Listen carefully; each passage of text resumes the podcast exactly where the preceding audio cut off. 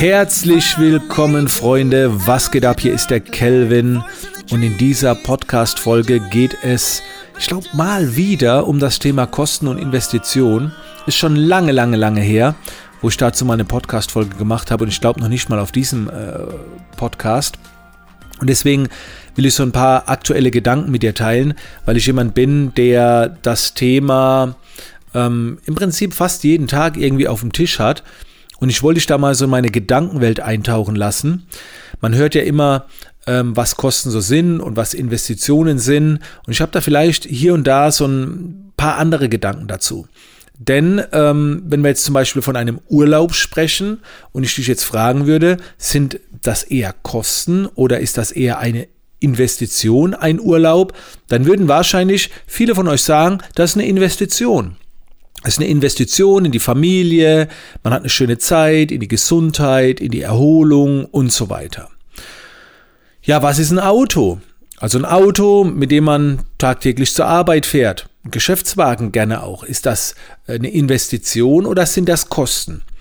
Ähm, in beiden Fällen ähm, sind es für mich meistens Kosten. Aber angenehme Kosten. Aber das sind halt Kosten, wo man einmal was investiert und egal, wo du was investierst, du bekommst da immer was als Gegenwert. Egal, welches Gerät du dir kaufst, es bleibt ja immer ein Tauschgeschäft. Also du, du hast Kosten und dafür bekommst du ja was. Ob das jetzt Heizöl ist, ob das Benzin ist, also man bekommt ja immer was. Aber eine Investition ist es für mich immer erst dann, wenn es gewinnbringender zurückkommt oder man sehr, sehr, sehr lange was davon hat. Ja, dieses sehr lange lässt sich natürlich nicht definieren. Ein Urlaub gehört äh, meiner Meinung nach weniger dazu. Es sei denn, wir sprechen hier von einem Urlaub, der für ganz viel Lebenserfahrung sorgt. Also wenn ich jetzt mit der Familie einen schönen Urlaub mache, irgendwo auf Gran Canaria, komme danach erholt zurück, dann war das für mich jetzt keine Investition oder eine sehr, sehr kurzfristige Investition, aber langfristig, ja, man hat ein paar Erinnerungen, es sind schöne Kosten, finde ich. Ne? Der Urlaub kostet so und so viel und das ist auch in Ordnung. Wenn man jetzt allerdings auf so eine Weltreise geht oder äh, in, in, ein anderes Land, um Erfahrungen zu sammeln, um vielleicht was zu bewegen und so weiter, vielleicht für einen guten Zweck dort was zu machen, äh, dann ist es für mich eher eine Investition. Hat man einfach irgendwie größer gedacht und, und langfristiger einbezahlt. So. Wenn ich mir ein Arbeitsgerät, also vielleicht kommen wir nochmal zum äh, Geschäftsauto, ja, ein Geschäftsauto kann eine Investition sein, gerade wenn du es absetzen kannst und so weiter. Aber ganz ehrlich, für mich sind das auch wieder Kosten.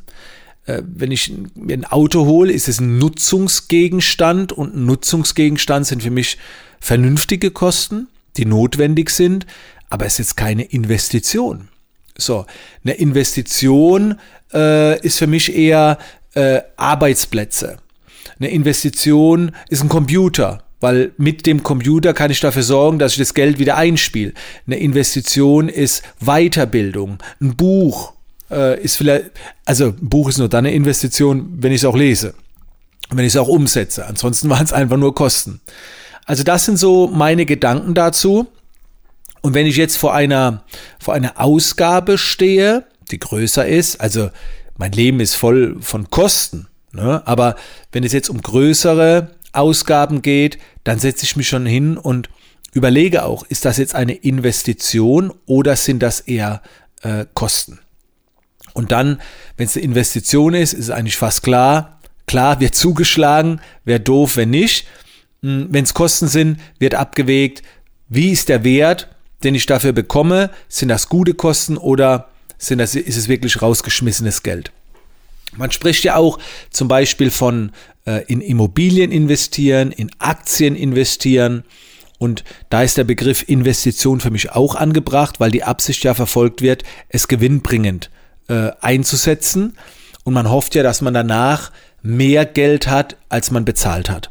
Dass natürlich Investitionen auch nach hinten losgehen können, dass das ein Schuss ins Leere sein kann, dürfte ganz klar sein. Investitionen haben genauso einen Risikofaktor wie vielleicht bei Ausgaben und Kosten auch, wo du auch mal an ein scheiß Produkt kommst, an ein Montagsprodukt oder du, du nutzt es dann nicht, dann war es auch ein Reinfall.